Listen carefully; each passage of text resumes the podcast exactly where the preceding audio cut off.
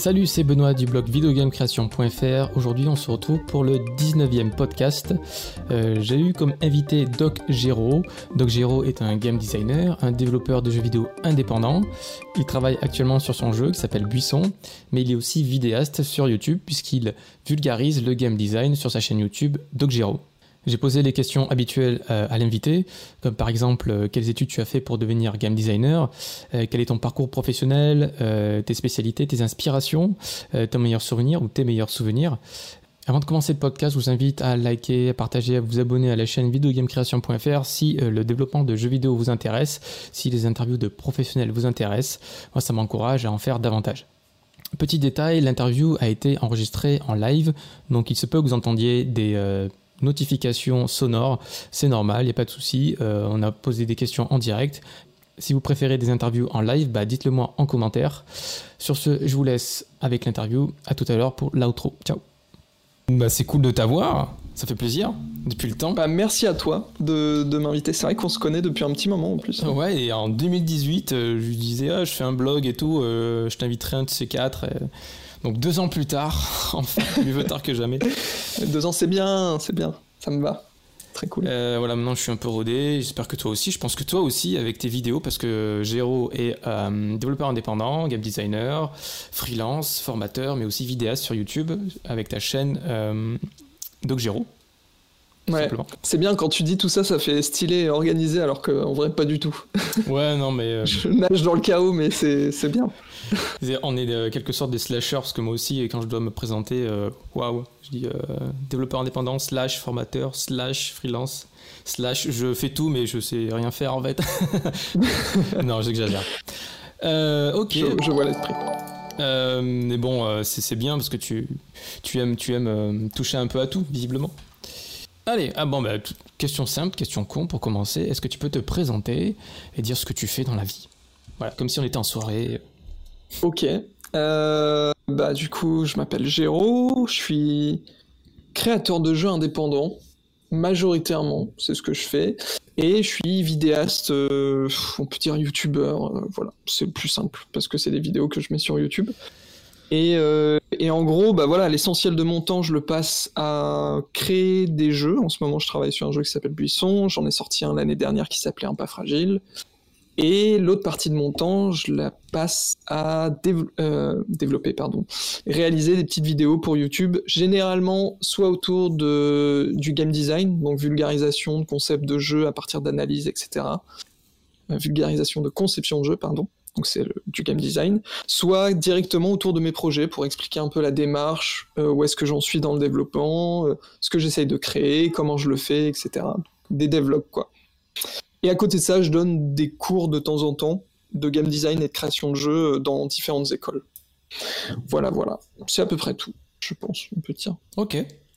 Euh, du coup, euh, commençons par le commencement. Euh, quelles études tu as fait pour devenir euh, game designer ou développeur indépendant? Je suis resté pas mal de temps dans le circuit étudiant. Moi, j'ai fait ça durer un petit peu de temps. j'ai fait, j'ai commencé par faire trois ans à Isard Digital, qui est une école parisienne de jeux vidéo. Euh, trois ans en licence, équivalent de licence de game design. Ensuite, j'ai fait un an d'équivalent de mise à niveau en art, mise appliqué, pardon, euh, slash prépa euh, où vraiment j'ai fait du dessin tradi, du dessin sur ordi, vraiment les bases du dessin, quoi, pendant un an. C'était juste pour me, parce que ça m'intéressait. Puis voilà, c'était un truc qui m'intéressait. Après, pendant ce temps-là, j'ai commencé à travailler en freelance, puis j'ai fait une année où j'ai fait que du freelance. Et après, j'ai terminé mes études par l'Engmin, où j'ai fait un master de réalisation de jeux vidéo en, spécialisation pardon, ergonomie. Voilà. D'accord. Engmin, qui est une école publique à, Angoulême, euh, une école de jeux vidéo euh, qui est très cool. Voilà. Une des rares écoles publiques en France qui fait un master de, jeux vidéo. C'est vrai, tout à fait. Euh, master jeux vidéo, donc il y a plusieurs spécialités, il me semble.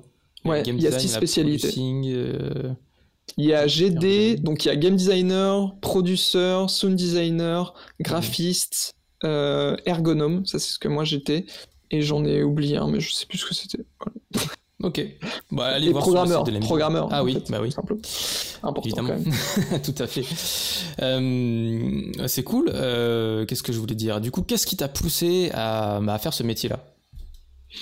Euh, Quand on me pose cette question, c'est marrant parce que j'aime bien répondre que je suis tombé un peu au pif dedans, au sens où moi, je suis sorti de mon bac, j'avais 17 ans. J'avais quand même pas mal glandé au lycée et euh, j'étais pas un, un élève euh, exceptionnel. Dire, euh, en tout cas, au lycée, ça s'est fortement dégradé puisque j'allais plus trop en cours. Et, euh, et en fait, je me suis dit, tiens, qu'est-ce que je pourrais faire? J'adore jouer aux jeux vidéo. Je rentrerais bien dans une école de jeux vidéo. Et je suis rentré à Isart comme ça. Et en fait, le truc, c'est que j'ai eu la chance, une fois Isart, de me découvrir une passion pour le game design là-bas. Mais j'aurais très bien pu ne pas du tout aimer, en fait. C'est vraiment un coup de pif. C'est pas parce que j'aimais jouer aux jeux vidéo que j'aurais, j'allais forcément aimer en créer. Donc voilà, au pif, je me suis dit, tiens, ça pourrait me plaire, et en fait, ça m'a vraiment plu. Donc c'est c'est de la chance, en partie, moi, je pense. D'accord. Donc, euh, mais t'avais pas un esprit, je veux dire, euh, dans le sens euh, du- créer quelque chose, c'était pas ton truc euh, avant de, découvrir le pas- design. Quand j'étais petit, ça m'est arrivé. Moi, j'ai des frères et sœurs, donc forcément, on crée des jeux de cartes, on fait des petits trucs, mais Ah, j'étais pas pas un, un gros modeur, euh, je faisais pas des. Je faisais pas des trucs de ouf. Euh, J'ai dû faire une map euh, Warcraft et une map CS, tu vois, dans ma vie, avant d'arriver à, Déjà à ouais, ouais, c'est pas. Maintenant, tu sais, ils font tout. En en même temps, il y a plus d'outils maintenant, mais je veux dire, il y a des mecs de 15-16 ans qui font des trucs de ouf déjà, et moi, j'en étais pas là du tout, quoi. Ah bah, Quand on se compare euh, aux au, au prodiges, futurs prodiges, euh, Ouais. on se dit waouh. Bah ouais, mais ils ont Mario Maker euh, maintenant. Ils ont Mario Ils Maker. ont Mario Maker euh, 1 et 2, ils ont tous les trucs. euh. Ils ont Dreams aussi, Hmm, Little Big Planet, bref. carrément, ouais. ouais. Ok, cool. Euh, Et du coup, euh, après tes études, euh, tu, euh, tu as bossé dans un studio, dans plusieurs studios, j'imagine? Ouais, j'ai fait. euh, Mais comme je te disais, entre le moment où j'ai fini ma licence à Isart et le moment où je suis rentré à l'Engmin, il s'est passé à peu près deux ans, pendant lesquels j'étais euh, game designer freelance. Avant même de rentrer dans une boîte, vraiment, j'ai commencé par ça. Et, euh, et j'ai fait plein de boulot. J'ai fait, j'ai fait du game design, c'était vraiment du game design, du développement de prototypes, euh, du level design, de l'économic design, et pour des boîtes aussi diverses que euh, France TV, Discovery Channel, euh, GDF Suez.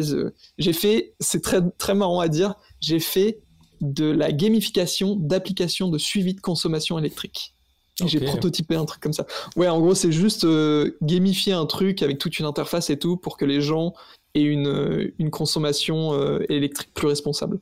En leur donnant des récompenses, en mettant un, un setting j'ai- J'ai autour. bossé sur ça aussi, mais il y a longtemps. Ouais, C'était il y a longtemps, truc, moi aussi, hein. ouais. C'était très longtemps. Donc tu vois, j'ai j'ai fait des trucs comme ça. Et après l'Engmin, je suis rentré à Ubisoft, où j'ai travaillé pendant deux ans. Une première année comme euh, analyste en recherche utilisateur. Donc c'est, pour, pour dire très très vite fait ce que c'est, en gros le principe, c'est on fait venir des joueurs pour faire des playtests sur des jeux qui... Donc venir jouer à des jeux qui sont pas encore terminés. Et nous, notre euh, taf d'analyste, c'est de faire passer les tests, mais surtout de les préparer et d'analyser ensuite toutes les données qu'on récolte pour trouver les problèmes que qu'il y a éventuellement sur le jeu et généralement que se posent les développeurs du jeu, puisque c'est pas nous qui les développons. Et on remonte ensuite ces problèmes via des rapports de tests, etc., aux développeurs pour qu'ils puissent améliorer, s'ils ont le temps, euh, les problèmes qu'on a trouvés en faisant ces tests auprès des joueurs. J'ai fait ça pendant un an sur euh, principalement Ghost Recon Wildlands, le premier, Watch Dogs 2, Assassin's Creed un peu, et euh, des trucs comme euh, For Honor, Mario et les lapins crétins aussi, des trucs comme ça. Et après, je suis passé game designer euh, à Ubisoft sur les projets grand public. Et j'ai principalement travaillé sur Starlink et un jeu qui s'appelle Sports Party. et des petits jeux, des petits jeux casu d'Ubi, quoi. D'accord. Voilà, voilà. Euh, Tu as à peu près tu- tout mon parcours dans des boîtes. Ok, euh, t'as eu euh, quand même un parcours. Euh, euh, t'as fait pas mal d'études. Ensuite, tu t'es orienté vers bah, le- l'ergonomie. Puis au final, tu t'es revenu vers le game design. C'était ton objectif peut-être? Non, c'était pas forcément mon objectif. Enfin, disons que moi, quand je suis rentré en études de- d'ergonomie, je me suis pas dit, j'étais pas spécialement en mode je suis game designer, je suis ergonome. C'était plus, j'ai envie de faire des bons jeux et j'ai envie d'affiner ma connaissance de comment Mm. fonctionnent les gens, leur cerveau, comment tu peux t'attendre à ce qu'ils reçoivent de l'information, ils la traitent, comment faire des jeux qui, qui comprennent plus facilement en fait. Et, et du coup, ça m'a mené à l'ergonomie. Ensuite, j'ai eu un poste d'ergonome parce que la recherche utilisateur c'est de l'ergonomie chez Ubisoft. Et ensuite, je suis revenu au game design parce qu'il me manquait la partie créative au final. Je m'en suis rendu compte là-bas en travaillant sur, sur la recherche utilisateur. Même si j'aimais beaucoup le boulot, j'avais envie de cette petite part créative euh, qui me manquait. Donc voilà. c'est vrai que l'UX c'est hyper intéressant. Euh, en fait, on, a, on appelait ça ergonomie avant. Non, grossièrement, mais l'expérience utilisateur, c'est hyper intéressant. Comment est-ce que le, cerveau du joueur fonctionne, euh, les biais cognitifs, euh, hmm. tous les signaux, etc. Euh, Moi, j'ai adoré apprendre ça à Lengemin. Hein. C'était hyper intéressant. Pendant un an et des brouettes, là, c'est vraiment intéressant de d'apprendre un petit peu comment fonctionne tout ça, comment fonctionne la tête d'un joueur. Et surtout aussi, on croirait pas, mais c'est une science en fait, tout ça, la psychologie cognitive. Euh, et, c'est vraiment intéressant euh, d'apprendre toutes les techniques qui permettent de conduire des entretiens, de conduire des playtests et de savoir collecter de la bonne donnée qui va vraiment aider et de savoir comment la traiter. Et, euh, voilà, moi j'avais vraiment aimé, c'était cool. En effet, d'ailleurs il y a le livre de Célia Oudan, je crois. Ouais, Odent, je sais pas comment on dit, Odan, ouais, t'as raison peut-être. The Gamer Brain, le, cerveau du joueur. Qui devrait être traduit d'ailleurs bientôt en français, il me semble. Qui a fait un superbe talk l'année dernière euh, au Game Camp. Mais bon, ça aura pas lieu cette année, dommage. Dommage, dommage. Bah, du coup, tu as des spécialités, donc euh, le game design, euh, l'UX, un peu le dessin, forcément. l'art graphique. C'est pas ma spécialité, mais c'est un truc que j'aime beaucoup en tout cas. En tout cas, tu peux te permettre de, de faire toi-même tes propres assets visuels dans tes jeux bah, indépendants quand c'est pour un jeu indépendant, ouais, ça dépend. Ça dépend de à quel point tu es rigoureux ou tu t'es difficile sur la partie graphique des jeux, quoi. Bah, par euh, exemple, pour le Buisson, le jeu sur lequel tu es en train de travailler, pour euh, ton précédent jeu, euh, tu as fait quoi dessus en fait? Un pas fragile, j'avais pas fait la DA, donc c'est pas moi qui fais les animes, les backgrounds et tout. En revanche, j'ai fait beaucoup de retouches, des FX, euh, retouches d'animation, des trucs comme ça, parce que je l'avais fini tout seul le jeu, donc j'avais fallait quel que soit l'aspect en fait, son, euh, prog, euh, graph, il fallait que je retaffe dessus tout seul. Et après sur Buisson, effectivement, je fais tout pour le coup. tout. tout. seul. Sauf la musique. J'ai un très très bon collaborateur qui s'appelle Antoine Druot, qui est incroyable, un super compositeur et très bon ami. Je le connais bien, mais je crois que je l'ai interviewé d'ailleurs lors du mm. Game Jam. Je crois qu'il est fan de Game Jam. ouais, oui, j'en fais beaucoup avec lui, j'en ai fait pas mal. Euh, cool. Qu'est-ce que je voulais dire? Je ne sais plus, c'est pas grave, ça me reviendra. Euh, quelles sont tes inspirations? Ah, attends, avant de passer à la suite, est-ce que tu peux présenter euh, Un pas fragile et Buisson? Ah, alors, Un pas fragile, je suis trop content d'ailleurs, avant même de le présenter, parce que le jeu, ça, il est sorti en juin, je crois, 2019, donc de l'année dernière. Et hier, il a été mis en avant par Apple euh, euh, comme jeu du jour, genre complètement, ah truc complètement pif quoi. Ouais, puis c'est une mise en avant dans toute l'Europe, euh, Canada, Australie, Nouvelle-Zélande, donc c'est trop cool. On était très contents. Donc voilà. Et Un pas fragile, c'est un, court jeu narratif qu'on avait démarré en tant que projet étudiant en 2015 à l'Enchmin, projet de première année de master, et fait avec une petite équipe en deux mois et demi. Et en fait, on l'a laissé traîner après. C'était un jeu qui était terminé, qui durait pas très longtemps, mais qui était terminé, mais qui était tout pété sur plein de points, game design et tout. Et finalement, je l'ai terminé euh, tout seul plus tard. Et en gros, c'est l'histoire d'une petite grenouille qui euh, veut devenir danseuse de ballet et qui est dans une école de danse. Et en fait, on va la suivre à travers des petites scènes de vie. Donc, ça peut être elle qui prend son petit déj, elle qui va à un cours de danse et tout. C'est un, un espèce de point and click avec plein de mini-jeux différents et différents types d'interactions qui essaye de créer du lien avec ce personnage au cours d'une histoire euh, assez courte, au final 10 minutes, qu'on peut mhm. rejouer aussi, parce qu'il y a des petites, euh, petites différences sur la fin du jeu, en fonction de ses actions, un peu, euh, il y a un peu des choix implicites. C'est-à-dire, par exemple, il y a un ballon qui va tomber dans la cour de récré. Si on le renvoie de là où il vient, en fait, on le redonne aux enfants. Et du coup, ça devient des amis de la grenouille et ils viennent à son spectacle ou des choses comme ça. Hmm, d'accord. Donc, c'est un petit, un petit jeu un peu, ouais, plutôt narratif, mais avec quand même un peu de gameplay et voilà que j'ai sorti euh, l'année dernière euh, et qui a eu un succès euh, critique plutôt cool. J'étais très content des retours dans la presse et tout. J'ai eu quelques tests sur les, les journaux, des trucs comme ça, enfin les journaux de jeux vidéo, magazines. Et, euh, et après, au niveau des ventes, c'était pas extraordinaire, mais bon, c'est un jeu très très niche, quoi. Bah, jeu payant, un jeu commercial, c'est cool. Ouais. Bah, je pense qu'on on va atteindre les 4000 unités vendues, là, au moins, un truc comme ça. Ce qui en fait pas un méga échec non plus, quoi. C'est quand même cool. Ouais, tout à fait. Bah, tu peux en être fier, hein, c'est cool. Félicitations. Et pour le featuring aussi. merci, cool. Euh, du coup, euh, de, quelles sont tes inspirations quand tu, euh, quand tu travailles sur un jeu Quand tu. je sais pas moi. Quand tu, tu veux t'inspirer de quelque chose Bah, ça, ça dépend. Par exemple, pour un pas fragile, c'était fortement inspiré. alors maintenant, j'en ai un petit peu, je suis un peu moins fier parce que Bastien Vives, c'est pas forcément un mec qui a l'air tout carré partout. Il est un peu chelou. C'est un auteur de bande dessinée qui a fait qui, est un super, euh, enfin, qui est super créatif. Il a fait Paulina. C'est Paulina qui a inspiré en fait Un pas fragile, qui est une BD euh, très épurée sur une danseuse étoile. Enfin, pas sur une danseuse étoile, mais sur une danseuse classique euh, qui fait ses études justement. Et c'est aussi le gars qui a fait Last Man ou ce genre de truc. Ça parlera sûrement à plus de gens. oui, son, son, nom c'est. Bastien Vives, du coup. Ah, il a un pseudo, non? C'est.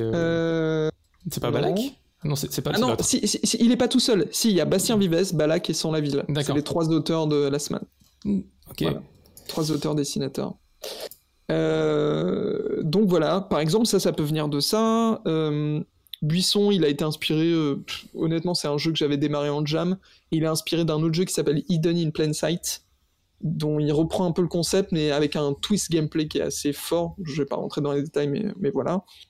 Euh, et l'inspi aussi, je la trouve beaucoup, par exemple, euh, le dernier jeu de Jam que j'ai fait, qui s'appelle euh, À la fenêtre et qui a été fait pour le, dernier Ludundare, lui était inspiré d'une œuvre d'un artiste que j'ai trouvé dans un musée. J'aime beaucoup, beaucoup m'inspirer de ce que je vois dans les musées aussi. Hein. Et les librairies des musées, ça c'est une source d'inspiration infinie pour les directions artistiques. C'est incroyable le nombre de... Franchement, je conseille aux développeurs indépendants et aux auteurs de jeux si vous n'avez pas d'idée de DA, au lieu de faire comme tout le monde et de prendre des références de jeux, allez à la librairie, allez dans des musées, des expositions, et allez ne serait-ce qu'à la librairie de ces expos, souvent c'est gratuit, et il y a des tonnes et des tonnes de bouquins avec des DA incroyables, notamment les bouquins pour enfants, et les gens ne pensent jamais à aller prendre des idées là-dedans, alors que c'est... D'accord. Intéressant. C'est pas faux. C'est vrai que des fois, on, passe plus de temps à regarder un bouquin qu'une œuvre euh, au musée. Moi, ça m'arrive en tout cas. en fait, on flash sur quelque chose, sur un, livre, un, courant artistique euh, ou une œuvre, un artiste, et puis, ah, franchement, c'est cool. J'aurais bien aimé voir euh, cette œuvre en vrai au lieu d'avoir en bouquin. Bref. Ouais, non, effectivement. C'est cool, faut, faut, pas hésiter, moi je trouve, à sortir du cadre du jeu vidéo pour aller s'inspirer en tant que créateur de jeu, aussi bien pour des concepts que pour de la DA, euh, visuel que pour de la DA sonore, pour tout en fait. Je trouve que c'est intéressant. Ça apporte du neuf. J'espère qu'ils réouvriront, bientôt.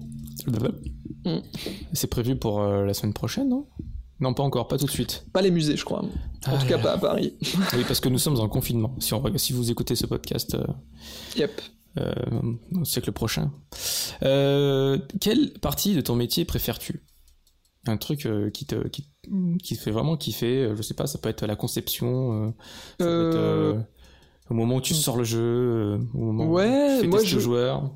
j'ai pas de partie préférée et j'ai pas de partie que je déteste non plus ça dépend vraiment des moments et c'est ça en fait c'est ça que je préfère dans le job que je fais entre guillemets parce que le job enfin je fais à la fois des vidéos et des jeux et tout c'est que je trouve du plaisir un peu partout à différents moments et qu'il y a de la variété aussi. J'ai pas trop le temps de m'ennuyer à faire la même chose tout le temps. Et c'est ça qui, qui, est vachement intéressant. Moi j'aime beaucoup ça. Donc euh, après, euh, clairement, faire tester un jeu à des potes ou un truc comme ça, un truc sur lequel je bosse, quand il est sur le point de prendre sa forme finale et que je suis en mhm. train de le polish, ça c'est un moment euh, trop agréable. Quel que, ce soit un jeu ou une vidéo, n'importe quoi, quand le produit est presque fini et que tu, tu rajoutes la petite touche finale, ça c'est génial. D'accord, intéressant. Euh, et du coup, est-ce que bah, tu, as un, bah, tu as un souvenir ou ton meilleur souvenir, une anecdote à nous raconter? Là, je vois euh, dans le background euh, deux prix. Est-ce que, est-ce que tu pourrais nous en dire plus aussi? Euh, ouais, carrément, carrément. Bah, écoute, franchement, ces deux prix-là, je pense qu'ils représentent certains des plus beaux moments euh, que j'ai eu, en tout cas par rapport à, ma, je sais pas comment on dit, ma carrière ou je sais pas quoi. C'est un peu, ça fait bizarre de dire ça. Mais, mais ouais, le, celui qui est, en, violet là, c'est le l'IGF, le prix IGF, donc c'est l'Independent Game Festival à San Francisco, qui est le plus gros, on va dire la plus grosse compétition de jeux indépendants, euh, je pense au monde, en tout cas la plus connue probablement. Euh, et, en fait, on a gagné le prix du meilleur jeu étudiant avec un peu fragile en 2017, ce qui était complètement inattendu. Mais vraiment, je sais pas à quel point vous pouvez imaginer. J'ai inscrit le jeu en me disant qu'il était beau et qu'il y avait peut-être moyen qu'il emporte un prix au niveau graphique. Et d'ailleurs, il a eu une mention honorable en, visual art, donc j'étais assez content de, l'avoir inscrit pour ça. Mais surtout, on avait été nominé parmi les six, euh, parmi des centaines de jeux, on a été parmi les six finalistes étudiants. Et en fait, on a gagné euh, là-bas et on s'y attendait tellement pas. Et d'ailleurs, ça s'est vu sur scène quand j'ai dû faire un discours. Euh, c'était le pire discours de ma vie, ça je regrette. Mais euh, c'était une semaine incroyable. J'ai vu plein de gens. Il y a des gens que je respecte de ouf, genre Rami Ismail, ah, Lambière. il y a les, toute l'équipe de Super Hot, le jeu, qui est venu tester le jeu et, qui était trop fan et qui. Enfin bref, c'était incroyable. Donc c'était une semaine où je me sentais sur un pied d'égalité avec les gens que j'admire. Donc c'était vraiment cool.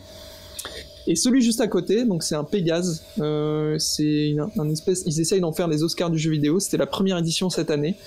Et euh, avec la version commerciale de Un pas fragile, on a gagné le prix du meilleur premier jeu. Voilà. Donc euh, un prix qui est super encourageant pour la Tout à fait. quoi, parce que donc c'est très cool. Je suis très content. Félicitations encore. Merci beaucoup. Euh, est-ce que tu as présenté Buisson, le projet sur lequel tu travailles actuellement? Non, je crois pas. Donc Buisson, c'est le jeu sur lequel je bosse actuellement depuis septembre-octobre à, peu près de l'année dernière. Euh, c'est un jeu de cache-cache sur multijoueur sur un seul écran et en multilocal. Donc en gros, c'est quatre potes sur un canapé et, euh, et qui donc c'est un jeu pour, pour pour jouer sur le canapé, voilà, pardon.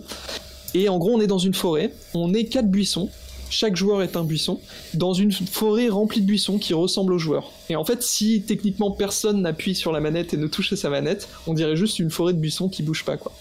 Et en fait, le but, ça va être de. Bah, on peut diriger son buisson, ça va être de, tuer ses adversaires en s'approchant d'eux et en leur faisant une attaque qui est un P. Voilà, c'est pas très stylé, mais, mais voilà, c'est un P dans le jeu qui tue ses adversaires.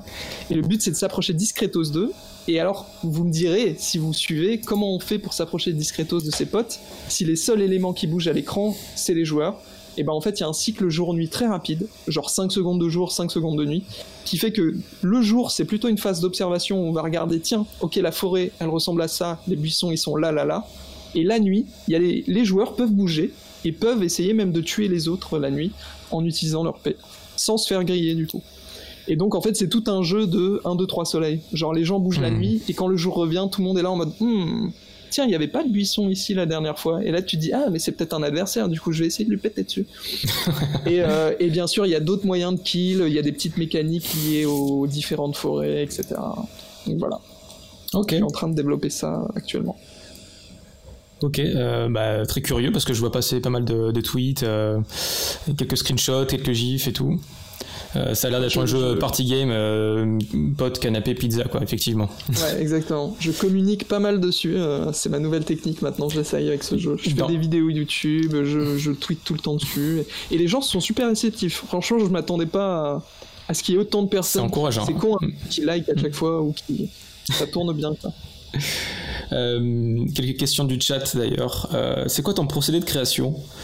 Euh, genre passer de simples croquis et idées sur papier à un truc plus concret, j'ai du mal personnellement avec cette transition. Euh,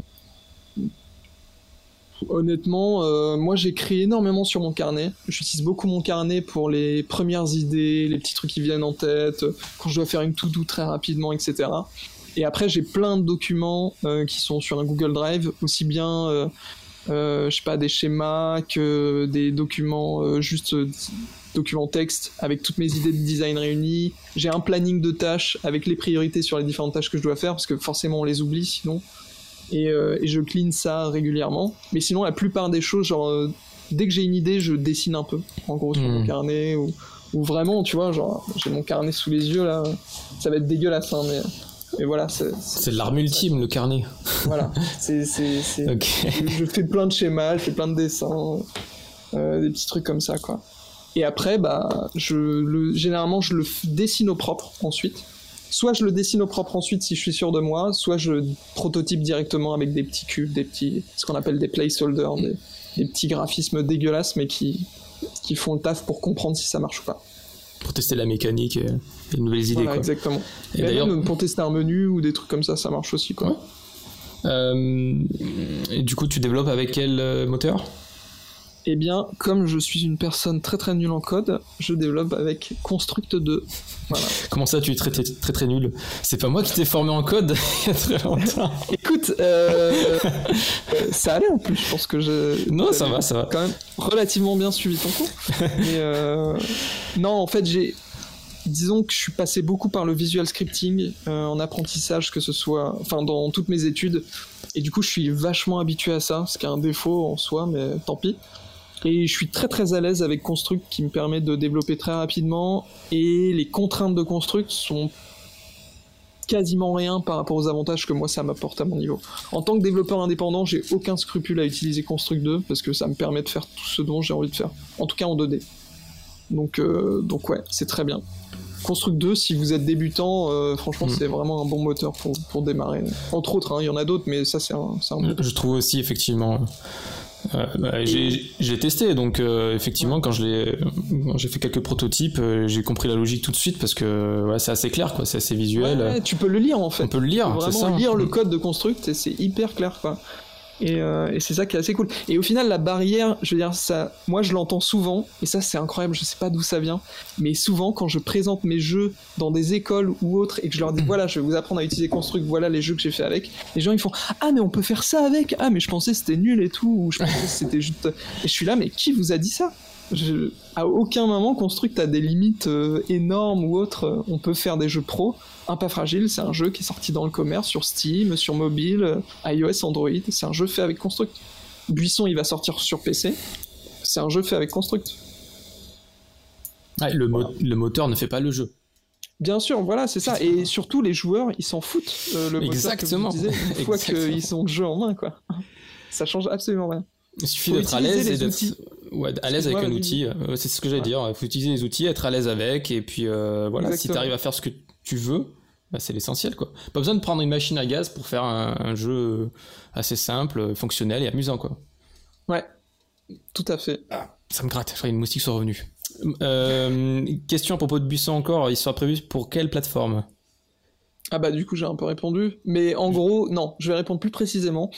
En fait, il va sortir pour l'instant uniquement sur Steam parce que euh, en fait, je compte utiliser beaucoup communiquer autour du Steam Remote Play Together qui permet de jouer en multi hmm. en ligne à des jeux en multi local. Donc en gros, même si je développe pas de mode en ligne, grâce à ça, les gens qui ont une connexion correcte, ils pourront jouer en multi à 4 avec des potes et tout en ligne. Donc ça, marche pas mal. Hein. Euh, ça marche vachement bien. En tout cas, moi j'ai testé sur différents jeux, ça marche vachement bien. Euh, j'ai un pote en en Thaïlande, on a joué à Street of Rage comme ça. Donc euh, ça marchait hyper bien. trop trop bien. bah voilà, franchement. Euh, donc ouais, pour l'instant, ce sera uniquement Steam parce que si je le vends euh, sur d'autres plateformes, malheureusement, les gens n'auront pas accès au multi en ligne, quoi. Ok, bah, je comprends très bien. Mais t'as raison de te concentrer sur ça, puis de, faire la promo de, la version multijoueur avec Steam Remote. Ouais. Parce que tu vas peut-être pas passer beaucoup de temps à développer un multijoueur pour au final bah, les gens ne l'utilisent pas ou très peu ou ça marche à moitié, que ça te prend du temps. C'est prise de tête le multijoueur, hein, j'en ai fait donc. ah le multijoueur en ligne, moi je, je pense que j'en serais pas capable. En plus, non seulement c'est du travail de code, même, même avec Construct, hein, c'est aussi du boulot de code euh, chiant, euh, mais en plus c'est aussi du boulot d'interface, euh, d'expérience utilisateur. Il y a plein de trucs à prendre en compte, c'est chiant quoi. donc ouais. Ok, donc on va passer au game design, question euh, qui porte sur le game design, tatatac, euh, peux-tu donner quelques erreurs à éviter quand on débute en game design, en création de jeux vidéo? Ah bah, l'erreur la, plus simple que je dirais, mais après c'est juste mon point de vue, c'est pas forcément absolu, hein, mais c'est de démarrer trop gros. Ça c'est l'erreur toute basique, mais combien de personnes se lancent dans la création de jeux en voulant faire des, des trucs immenses ou des gros jeux? Même si par exemple vous vous dites, je sais pas, je dis n'importe quoi, vous, adorez Hollow Knight, qui est un jeu indé, etc. Euh, Metroidvania et tout, et vous vous dites, eh, c'est un petit jeu par rapport à des AAA, genre Assassin's Creed et tout, je ferais bien Hollow Knight en deux ans. Et ben en fait, non, parce que Hollow Knight, euh, c'est une équipe pendant peut-être 2-3 ans qui a travaillé dessus, et c'est des gens qui étaient hyper compétents, c'est un super euh, jeu, etc. Donc, faut viser tout petit. Pour vos premiers jeux, visez tout petit, faites différents jeux, fixez-vous des objectifs de reproduire des petits jeux existants, mais genre des tout petits, genre, je sais pas, Tetris, le casse-brique, des trucs comme ça et faites des petits projets. Et surtout, si je peux vous donner un conseil pour votre premier jeu, faites le petit et essayez d'aller au bout de l'idée. Mm. Euh, essayez de, le sortir. Voilà. Parce que c'est très très dur en fait de, de passer d'un prototype à un jeu complet et propre et qui fonctionne, et qui n'a pas de bug, tout ça. Exactement. Euh, voir toute la boucle de production jusqu'à la sortie du jeu, c'est très important. Et euh, au niveau expérience, on gagne énormément plutôt que de passer des années sur un un concept euh, trop ambitieux et au final se démotiver, se démoraliser. Laissez tomber votre MMO rêvé, ça sert à rien, vous n'allez pas le faire. D'ailleurs, euh, j'imagine que tu as eu bah, le rêve de créer un, jeu de ce, de ce, genre, un peu trop ambitieux quand bah. tu étais plus jeune. Bah peut-être, mais quand j'étais étudiant, tu vois. À aucun moment hein, pendant mes études, je me suis dit je peux faire un MMO. Parce que très vite, je pense aussi, c'est ça qui a fait la différence, c'est que à Isart, mine de rien, c'est un truc que je que je trouve qui était assez cool à notre époque, c'est qu'on nous mettait vite les mains dans le moteur. Et même si le moteur c'était Virtools, qui était un moteur dégueulasse, bah, au moins tu voyais assez vite que bah, ça prend du temps de coder des trucs, etc. Même toi, quand tu nous faisais les cours de Flash, on voyait passer du boulot, quoi. Et tu te dis bien quand tu mets, euh, quand tu mets une semaine à coder un mini-jeu inspiré de Metal Slug, c'est ce que j'avais fait moi. Tu vas pas mettre, euh, tu vas pas faire un MMO en fait tout seul, c'est pas possible. Donc euh, très vite, ça, te, ça te met devant la réalité des choses, je trouve. En effet. Donc non, euh. j'ai jamais rêvé de faire un MMO, alors peut-être quand j'avais genre 13 ans, mais... Bah tout de suite quand on, met les mains dans le cambouis, et, euh, bah, soit on se plante en essayant de créer un gros, jeu et euh, bah, du coup on régresse au niveau du scope, soit on commence petit mais on essaie de trouver un truc original et unique avec bah, les contraintes qu'on a. Donc hmm. les contraintes viennent de nos compétences. Hein. De travailler avec les contraintes. Mais on y arrive. de l'original. Et au final, euh, enfin, message à part, mais on n'est jamais fier de ce qu'on crée dans le sens, euh, on, on, vend notre produit, on finit par le détester, parce qu'on voit tous les problèmes, toutes les petites erreurs que les gens ne voient pas forcément. Et euh, au final, on se dit non, mais ce que j'ai fait avant, c'est pourri, quoi. J'aurais dû faire ça comme ça, bref. Mais on évolue, donc c'est un peu normal de penser ça comme ça. Mm. voilà, autre question. Est-ce qu'il y a des questions dans le chat d'ailleurs? Je vérifie. Bonjour, tu as fait quoi avant ton master? Tu avais déjà réalisé des projets avant d'entamer des études supérieures? Euh, Je pense que tu as déjà fait pas mal de projets euh, durant ta formation Art, non? J'imagine. Ouais, ouais puis j'ai fait beaucoup de game jam aussi. J'ai fait énormément de game jam. Il y a un moment, j'étais vraiment euh, à fond là-dedans. Quand c'était le début à Paris, il y avait plein de game jam trop chelous organisés par des boîtes et tout. Et moi, je m'inscrivais à tout. Donc, euh, j'avais fait quand même quelques petits jeux. Et, et puis, du coup, même avant d'entrer à l'Engine, en fait, j'ai travaillé pendant deux ans en freelance. Donc, pareil, j'avais fait des jeux. Ouais, forcément. Euh, question game design. Est-ce qu'il y a une, une sorte d'erreur que tu vois assez souvent dans les jeux actuels ou anciens? Tu dis ah ça c'est dommage qu'ils aient fait ça comme ça, ça aurait été cool, euh, je sais pas, de modifier, d'améliorer. Euh. Je sais pas. Euh, un exemple. j'en ai pas en tête actuellement, mais j'en vois forcément. Bah écoute, ouais, non, j'ai pas. Enfin, les jeux sont tellement diversifiés que c'est rarement les mêmes problèmes. je retrouve pas trop les mêmes soucis, non. Je, je suis pas spécialement. En plus, moi, je, je suis très euh, picky dans ma sélection de jeux parce que je joue pas tant que ça. Un peu plus avec le confinement, mais normalement, je joue pas tant que ça. Et, euh, et du coup, je joue beaucoup à des trucs qui sont très très bien. Vraiment, je joue quand même à des très bons jeux. Donc, euh, donc non, il n'y a pas trop de soucis. Mais le dernier truc qui m'a saoulé, je pense que j'ai un peu arrêté à cause de ça aussi, c'est Animal Crossing et, et le côté extrêmement lourd de l'expérience, tu vois. J'ai joué longtemps, hein. j'ai joué plus d'une centaine d'heures en très peu de temps parce que c'est super addictif. Mais c'est tellement, les dialogues sont tellement longs, c'est tellement lent, ah. tu peux rien. Euh, il y a plein de problèmes du X, etc.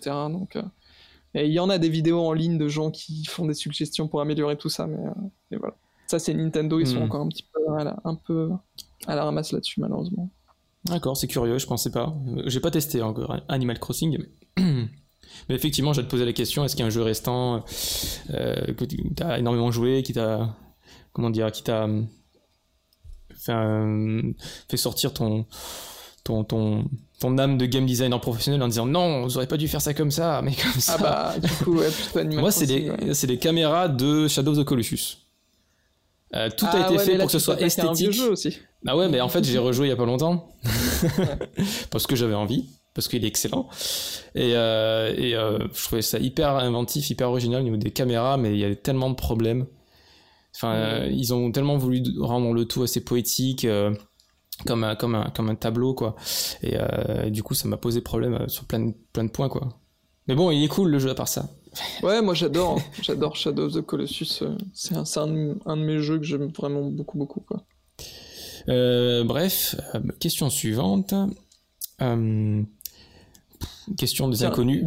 D'ailleurs, attends, je me permets juste de, rebondir sur le truc. Il y a un jeu auquel je joue pas mal ces derniers temps et où je me dis que c'est quasiment parfait. Genre vraiment, je suis, je suis ravi de toutes les modifs qu'ils ont fait, c'est Streets of Rage 4. Ah. Franchement, le système de combat, il est mais trop trop bien. Toutes les petites modifs qu'ils ont ajoutées par rapport au système du 2 et du 3, Ah oui, oui. c'est vraiment des trucs un peu subtils, mais ça change tout.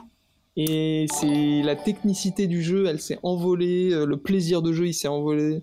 Et, euh, et voilà, franchement, trop bien ce jeu, incroyable. Vraiment, jouez-y. Vraiment très très cool. Euh, je suis un gros gros fan des anciens. On les a Ouais, poncés pareil, avec je- des je potes. Oh là ça. Et, euh, et du coup, euh, bah, il est dispo sur PS4, sur PC, sur Switch.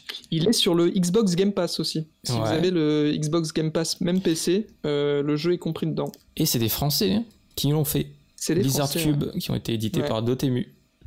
Et d'ailleurs, je suis allé, je me suis retrouvé à bouffer avec eux un midi complètement au pif. Je sais plus pourquoi, parce que j'avais, c'est quand je cherchais un appart et j'avais pas d'endroit où taffer. Et en fait, j'ai demandé sur Twitter et il y a Mathieu Hurel, donc euh, ancien boule à poire de Gamecult, qui bosse dans une boîte euh, qui s'appelle Plugin maintenant. Et ils partagent leur bureau avec Lizard Cube. Et Hmm. du coup, euh, il m'avait dit, bah viens bosser dans notre bureau, quoi, si tu veux, l'après-midi. Et du coup, je m'étais retrouvé avec Ben Fiquet, le directeur artistique du jeu, qui est, qui est trop fort. C'est un putain de putain d'artiste, quoi. Et ils étaient très sympas. Voilà. C'est anecdote random. Ok.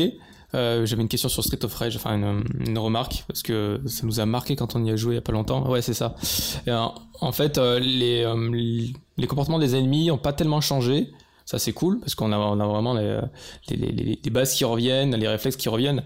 Et il y a forcément un moment donné où tu vas te prendre un, coup de poing si tu connais pas par cœur, forcément, les, patterns. Et mon pote, il dit, ouais, mais c'est pas cool, on est obligé de se prendre un coup de poing alors que j'ai lancé mon attaque. J'ai fait, mais attends, Street of Rage, c'est un jeu d'arcade. Le but, c'est que les gens perdent au bout d'un moment pour, qu'ils pour que les joueurs mettent une pièce supplémentaire. Donc, j'ai Ouais. résumé ça comme ça, mais Ah oui, pour les à anciens, la base, c'était ça.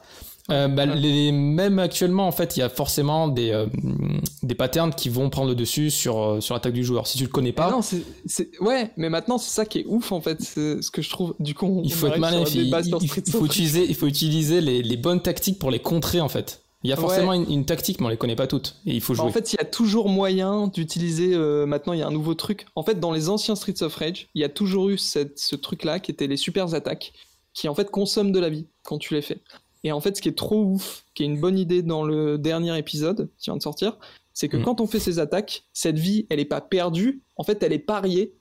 Et si on arrive à taper des adversaires sans se faire toucher, on peut récupérer cette vie-là.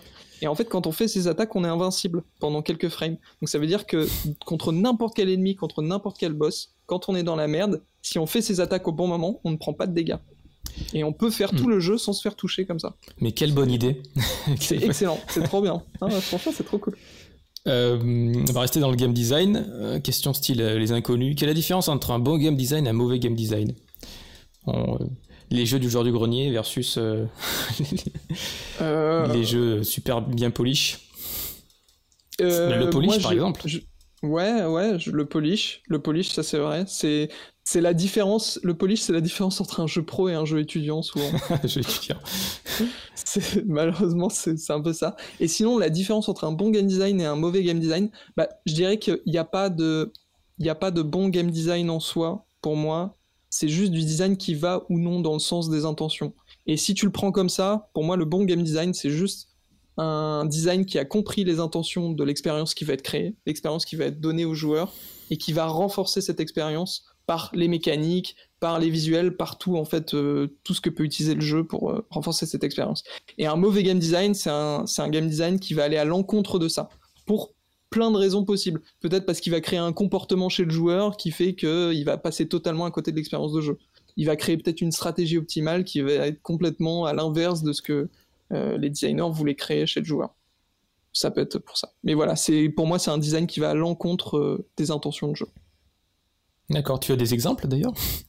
Euh, bah, par exemple, c'est pas forcément les, les, meilleurs exemples, mais moi, j'adore, j'aime beaucoup la série des Bioshock.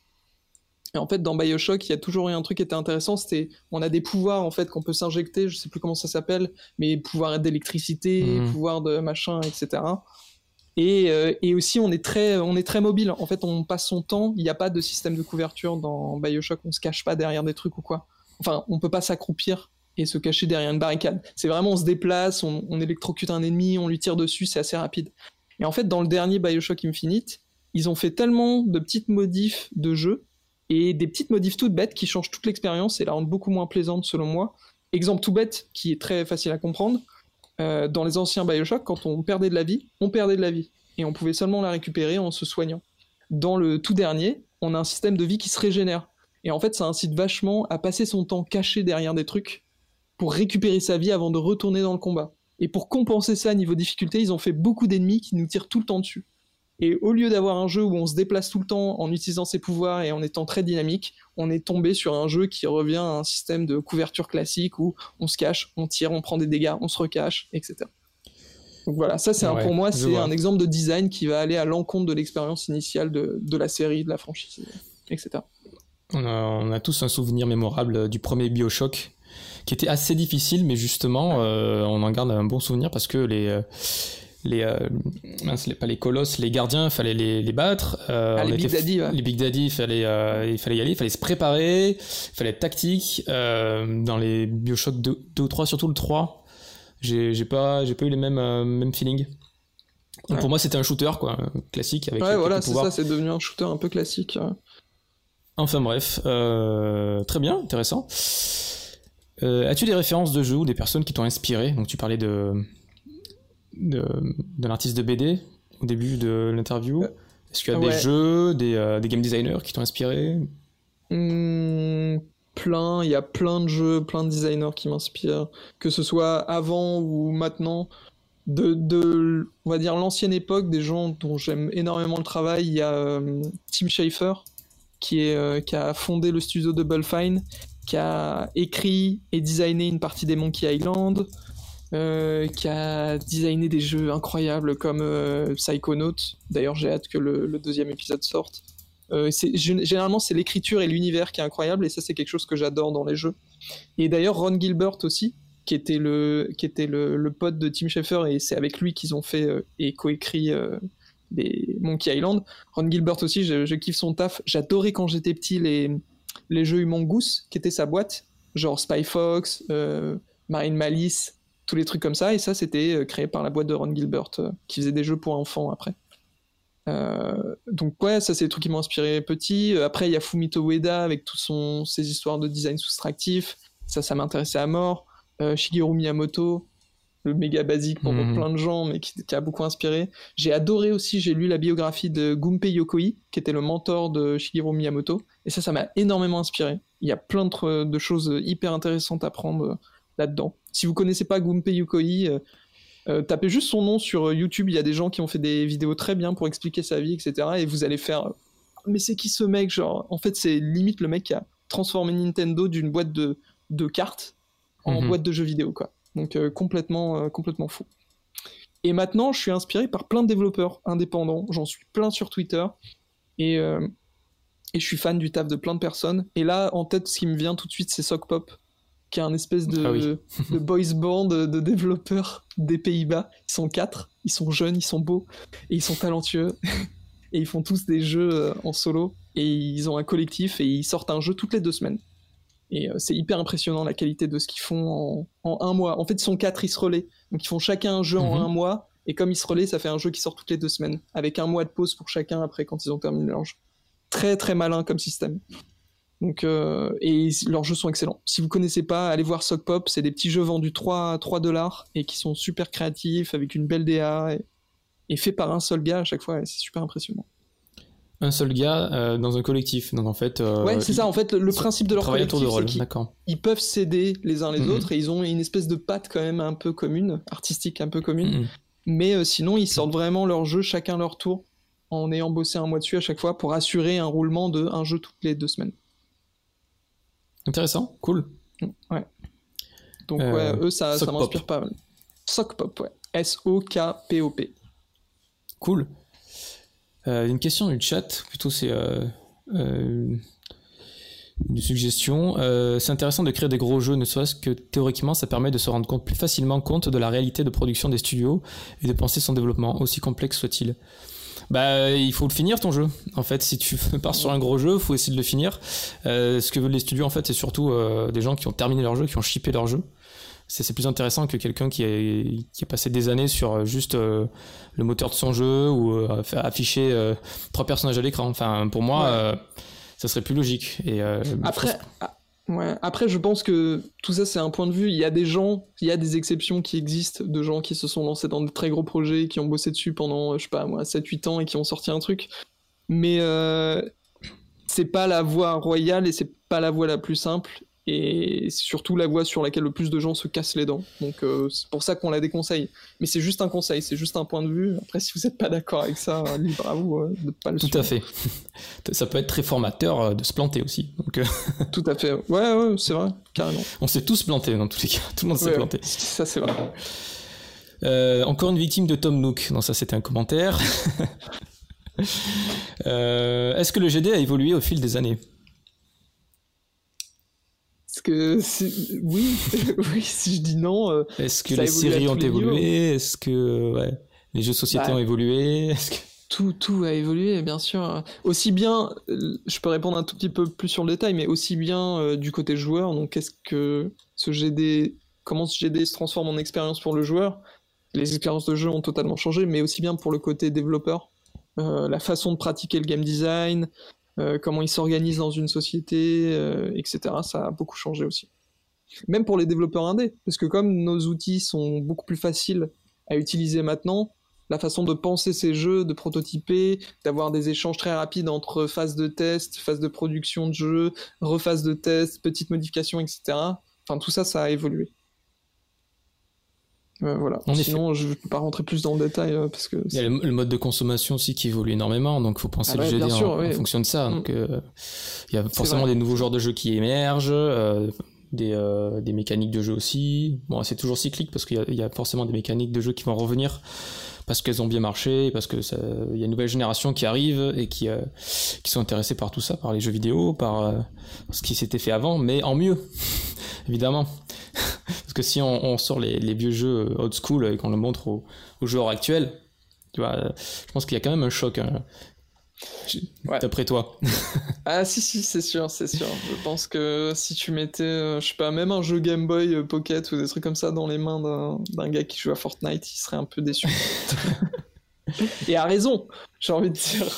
Si nous on les apprécie ces jeux, c'est aussi parce qu'on les a connus à l'époque. J'ai l'impression que euh, le plus gros problème, c'est l'expérience utilisateur. hein. Il y a, il y a un gap entre les, les jeux old school et les jeux actuels, quoi. J'ai rejoué à Zelda Ocarina of Time, je l'ai fini, enfin fini, 14 ans après. Et euh, je me suis dit, en fait, s'ils avaient fait ça comme ça, ça aurait été tellement plus simple. Il y a tellement de lourdeur, de, de frustration. euh. Mais bon, maintenant, on utilise des astuces euh, qui permettent d'aller beaucoup plus vite et d'être moins frustré et d'être plus clair et plus compréhensif à tout point de vue. Mais, Ouais. mais ça reste un très bon jeu, Zelda. Attention. Je trouve qu'il y a tellement de bonnes idées. Je sais pas si tu, tu l'as fait le Ocarina of Time? Je l'ai, je l'ai fait. Je l'avais fait sur euh, 3DS. C'est le moment où je l'ai Ah oui, finalement terminé. le remake. Je l'avais ressorti sur 3DS. Et Et, euh, c'est- pas mon préf. Clairement. Moi non plus. Euh. J'ai trouvé plein de défauts. Euh, Ton Ouais. préféré, c'est lequel d'ailleurs? Euh, pendant longtemps, c'était Wind Waker. Euh, Mais euh, je pense que Breath of the Wild maintenant. Ah, il casse tout. Hein. Oh là là. Ouais. Euh, niveau game design, il y a tellement de bonnes idées aussi. Oh là là. Ouais, c'est fou ce jeu, il est fou. Euh, Il y a des questions, il y a des questions. quels sont les genres de jeux qui t'inspirent le plus à concevoir Tu veux dire, quels sont les genres de jeux qui qui sont plus fun à concevoir, qui sont. Qu'est-ce que moi j'ai le plus envie de faire Ouais, je, la question. Euh, ouais. Bah ouais, je pense. Euh, honnêtement, euh, j'en ai pas. Je pense que comme beaucoup de game designers, j'ai énormément d'envie. J'ai envie de créer, d'explorer plein de plein de genres différents. J'ai une j'ai un dossier de projets de jeux énorme qui pourrait durer pendant super longtemps. Euh, qui me prendrait toute la vie à faire. Donc, euh, non, j'aime juste tester différentes choses. Et c'est d'ailleurs, c'est pour ça que je fais beaucoup de game jam aussi. C'est juste pour le plaisir de tester les idées, de prendre le ah temps et de se dire, ok, bah cette fois-ci, je vais en profiter pour tester ça. Et par exemple, à la fenêtre, le, le, jeu, dont je parlais avant, qui est un, un espèce de, c'est un walking simulator. En fait, c'est un jeu narratif qu'on a fait pendant la dernière Ludum Dare. Bah, ça vient vraiment de cette envie de tester euh, ce type de jeu pendant, pendant une game jam et de tester cette direction artistique que j'avais vue chez un artiste, du coup, euh, dans, un, dans un musée. Donc, euh.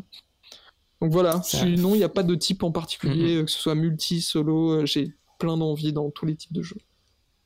Ok, effectivement, les game jams, c'est un, excellent laboratoire hein, pour tester ses idées de toutes sortes. Quoi. Donc faites des game jams, c'est cool. D'accord. Une question. Hop, il est, il est là. Euh, est-ce que tu, il y a un livre que tu recommandes de lire pour, euh, pour se former au game design par exemple ou pour s'améliorer? Ouais. Euh, alors, le livre que je recommanderais de base, c'est deux classiques. Je, triche. Il y en a un qui s'appelle Concevoir un jeu vidéo de Marc Albinet. moi, j'aime hmm. bien ce bouquin parce que je trouve qu'il donne un cadre très bien sur les outils, euh, les différents niveaux de précision du game design, euh, comment ça s'insère dans une production, à quel moment de la production tu utilises quel outil de game design, etc. Ça a été fait par un mec qui s'appelle donc Marc Albinet, qui avait été directeur euh, créatif par exemple sur Assassin's Creed Unity, ou, game director pardon, ce qui est pas pareil. Il était game director sur Assassin's Creed Unity. Et avant ça, en fait, c'est un peu lui qui a formalisé la base du game design chez Ubisoft il y a des années de ça. Donc, donc c'est un bon bouquin. Et sinon, le très classique, mais toujours d'actualité hmm. et très cool, c'est euh, L'art du game design de Jesse Chell. Voilà. je, me doutais que tu l'aurais pas loin. Moi, j'ai tous mes bouquins de, de, GD qui sont juste là à côté. J'en ai plein. Mais si je peux me permettre de mhm. faire une petite pub, parce que j'ai un peu la réponse idéale pour ça, on me posait tellement la question avant qu'il y a un moment, je me suis dit, ok, je fais une vidéo dédiée. Et j'ai une vidéo sur ma chaîne qui s'appelle comment s'améliorer en game design. et il y a tous les conseils de chaîne, euh, de, de livres, de, de, tout, euh, de méthodes, de que faire euh, comme activité et tout. En effet, tout est condensé dans la vidéo. Oula, il est 20h donc ça, ça fait poète poète dehors, je suis désolé. Ah cool. J'espère que chez, moi, chez moi, c'est pas la fête, hein. 20h. Euh, à quoi tu joues à ce moment euh, bah, du coup, je bourrine Streets of Rage. Là, je l'ai terminé euh, 4 fois, presque 5 fois, mais j'ai perdu. Hier, j'étais dégoûté, j'ai raté à la fin. Et euh, ouais, je le ponce un peu parce que c'est super plaisant à refaire en essayant d'améliorer son score. Et surtout en faisant le mode arcade qui te permet, qui t'autorise pas à mourir en fait. du coup, euh, faut vraiment bien bien gérer. Surtout si tu augmentes les niveaux de difficulté. Et euh, ouais, c'est très très cool. J'ai joué aussi, j'ai fini Wolfenstein Youngblood, euh, qui est un Wolfenstein en coopération euh, que j'ai fait entièrement avec ma copine, qui était trop bien, franchement super bien, et qui est co-développé par Arkane, les mecs qui font Dishonored. D'accord. Et ça se voit vraiment, parce que le level design est hyper bien foutu, hyper vertical, le jeu est hyper rapide, t'as des pouvoirs, t'as plein de trucs, c'est trop cool. C'est un gameplay shooter infiltration un peu, non? Enfin, d'après ce que j'ai euh, vu. Nous, on n'a jamais infiltré, honnêtement, mais mais il y a un côté très T'as plein de chemins en fait pour atteindre les ennemis, pour les shooter, pour te cacher et tout. C'est très bien foutu. Et puis tu peux faire tout en coop et c'est assez kiffant. En split screen donc. Euh, non, même pas en ligne. Tu peux jouer en ligne. D'accord. Genre vraiment chacun, euh, chacun de son côté. C'est un, un, FPS hein, du coup. Euh. ouais. Et, et ouais, c'est très, c'est très sympa. Il est sur le Game Pass encore une fois d'ailleurs. Si vous avez le Game Pass, vous pouvez jouer gratis. Et sinon, il y a un autre truc auquel je jouais. Ah bah oui, je suis bête. Je joue beaucoup à Half-Life, euh, Alix en, ah, réalité virtuelle. Ne me spoil pas. J'ai l'impression que c'est un carnage, dans le sens où euh, euh, c'est une leçon ah ouais, en termes ah de VR. Ah mais c'est une, incroyable. Ce jeu, je te le dis, franchement, je, je déconne pas. J'avais pas eu des frissons pour un jeu comme ça depuis euh, des années. Je me rappelle pas la dernière fois que j'ai eu des frissons à cause d'un jeu comme ça. Genre vraiment, quand je suis dans le jeu, je fais waouh, mais c'est trop bien, mais c'est trop stylé. Tu, tu peux le pitcher, hein, néanmoins. Tu... Bah, en gros, c'est pour ceux qui connaissent, je vais pas vous pitcher Half-Life la série, mais c'est, je, je sais pas comment tu pitcherais Half-Life la série, toi? Euh... C'est un FPS, déjà. FPS, euh, science-fiction. Plutôt scénarisé quand même, pas mal scénarisé. Ouais, très, bah, assez, ouais, ouais. ouais. Euh, c'est un FPS platformer, je crois qu'ils l'ont, ils l'ont. Il y a un peu de plateforme, ouais. Enfin, en tout cas, dans les premières Half-Life. Euh, puzzle euh... aussi des fois, surtout dans le 2. Ouais, carrément, il y a du puzzle et tout. Il y a vraiment une histoire qui se raconte au fur et à mesure. Et du coup, ça, j'adore l'ambiance.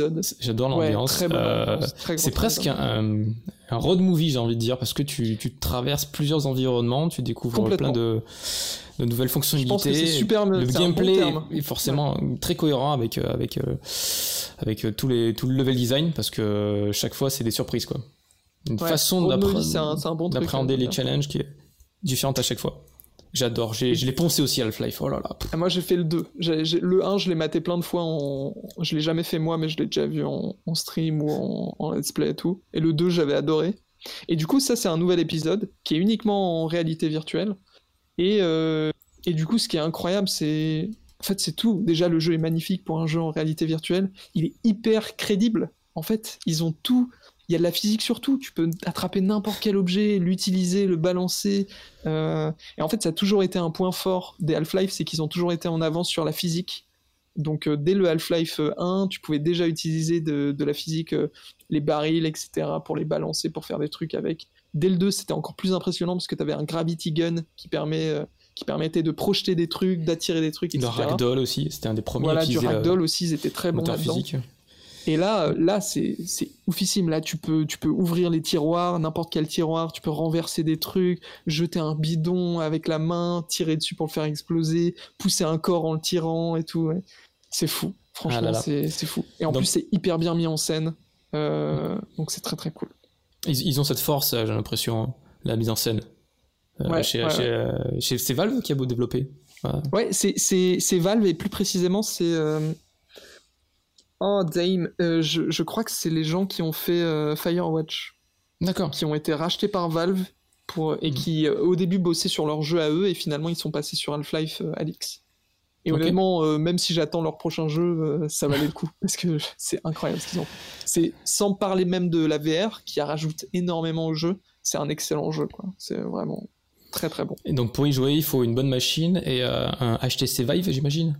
Non, tu peux jouer avec n'importe quel casque. Et en fait, euh, moi par exemple, j'ai un Oculus Quest. Donc c'est un, c'est un casque de VR qui se, s'utilise sans câble, sans rien du tout. Et normalement, ça fait pas tourner tous les jeux Oculus. Mais en fait, si tu achètes un câble en plus pour le relier à ton PC, tu peux l'utiliser comme un Oculus normal. Et moi, je fais ça pour jouer à Half-Life. Donc, euh, mais il faut un bon PC. Ça, c'est okay. sûr. Euh... couper le bon PC, malheureusement. Bah ouais. je crois qu'il faut au moins une 1000.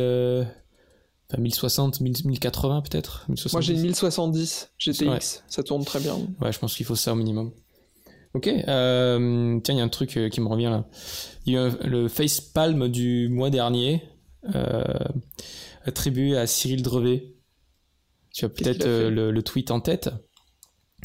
À propos de la PlayStation 5, et qu'il comparait à, à, la Wii, je crois, de Nintendo. Et, il avait dit que. Ah, il disait que la Wii c'était une console de merde, non Pour les, pour les mamies, console de mamie. si tu veux, je te le retrouve. Allez, je vais chercher. ouais, je m'en rappelle. C'est ridicule, quoi. C'est vraiment. Faut vraiment être un tocard pour avoir un avis comme ça. Mais bon. C'est mon avis. c'est mon avis sur son avis. Mais... Ouais, mais euh, d'ailleurs, il, euh, il, pense que, enfin, pour lui, une console de jeu, ça doit être avant tout la technique, les graphismes et, euh, et les jeux, les jeux, j'imagine violents, parce que les autres jeux, c'est fait pour les mamies. ouais. Donc Moi, en fait, j'ai kiffé Wii, Sp Wii Sports, c'était incroyable, c'était trop bien. J'étais oui. fou quand c'est sorti ce jeu. Et du coup, bah, il y a, y a, une espèce de clivage euh, entre le, bah, le, les gens qui veulent des, des jeux de gamers euh, forcément beaux, forcément très bien techniquement, euh, et ceux, ceux qui veulent juste euh, des jeux pour jouer, pour s'amuser, donc, euh, que vient faire la technique là-dedans La PlayStation 5, c'est cool. On va avoir de nouveaux graphismes, on va avoir une upgrade graphique. Ouais. Ça va être Et plus beau encore, pour elle nos va yeux, pas mais être, euh, je pense qu'elle va pas être dingue à l'upgrade par rapport à avant, tu vois. On arrive, on commence à arriver au moment où il va falloir trouver d'autres arguments que juste euh, la tête des jeux, quoi. Mais même quand on joue à la PlayStation actuellement, la, la 4, euh, on se dit mais ça suffit quoi. Ah ouais, c'est cool, ça- je m'en fous d'avoir des particules à, à 300 mètres, je m'en fous d'avoir des textures euh, à 2048 pixels. euh, Enfin, ça va être ça de toute façon les objets graphiques, ça va être euh, Ouais. enfin des, des reflets dans l'eau, mais qu'est-ce qu'on s'en fout ouais. C'est clair. Mais en plus, tu vois, regarde, la console qui déchire tout, au final, c'est la Switch, incroyable. Et c'est le concept même de la console, c'est les exclusivités qu'il y a dessus, c'est les jeux, tout simplement, qui font que c'est une super console, quoi. C'est ça le cœur du truc, alors que c'est la moins puissante de- du lot. Mais tout le monde s'en fout. Personne ne s'est jamais plaint de la puissance de la console de la Switch, je pense. Après, c'est un argument de vente. Hein. Quel- Quelque chose qui est beau visuellement, ça attire forcément plus l'œil que, Ouais, ouais. que Ouais. des jeux qui paraissent simplistes, enfantins, euh, pour mamie, entre guillemets. Ouais. Ces fameux jeux enfantins, genre Animal Crossing, qui s'est vendu à Oh là là. 13 millions d'exemplaires en, en, en deux mois. Je, je Je sais sais pas t'as vu ça 13 millions d'exemplaires. C'est fou. Et c'est tombé pile au bon moment, quoi. Le confinement. Ah non, quoi. mais tout était parfait. Les, les- les astres se sont alignés pour Complot. Nintendo. Moi, je crie au complot. c'est pas possible. Qui était là en mode Nintendo. Non, mais euh, franchement, on n'est pas ravis de la situation. hein, mais euh, par contre, euh, c'est quand même cool. Heureusement que l'OMS a dit jouez à Animal Crossing. Restez chez vous. c'est fou, quoi. Est-ce que vous êtes d'accord dans le chat? Il y a des gens qui, qui mettent des commentaires là. C'est comme ça les, les jeux beaux, mais mauvais marchent. Les- bah, euh, s'ils ont un bon marketing derrière, forcément. euh, Ouais. bon, t'as l'impression qu'ils marchent, mais derrière les joueurs font, leur- font leur avis quoi. Quand ils, quand tu commences- commences à tester le jeu, c'est pas forcément très fun. Euh, je prends l'exemple moi des Assassin's Creed. c'est bon, j'ai fait le tour. Je me suis arrêté. Enfin, j'ai arrêté de prendre du plaisir au 2, enfin au 2,5. Le le, le Brotherhood. Brotherhood. avec un multi qui était assez cool Le multi était cool, ouais. Et euh, quelques mécaniques de jeu qui rendaient le- l'expérience intéressante. Euh, euh, mais l'histoire aussi j'ai bien aimé. Mais sinon euh, j'ai l'impression de faire toujours la même chose quoi depuis euh, depuis ce moment là quoi. C'est dommage.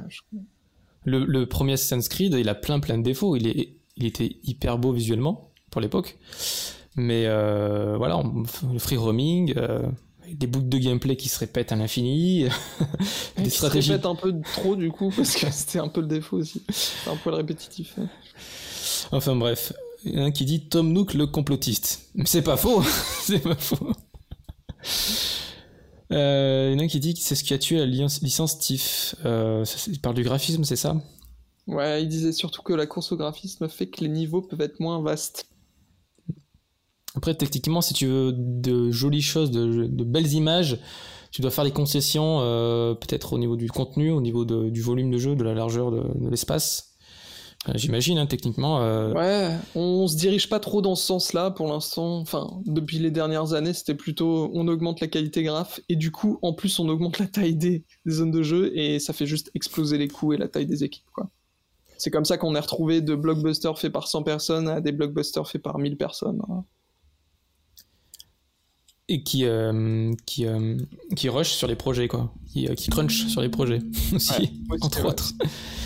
Ok, est-ce qu'il y a des questions dans le chat? Euh, Je crois qu'on a fait le tour. Enfin, je vais peut-être libérer Doc Gero.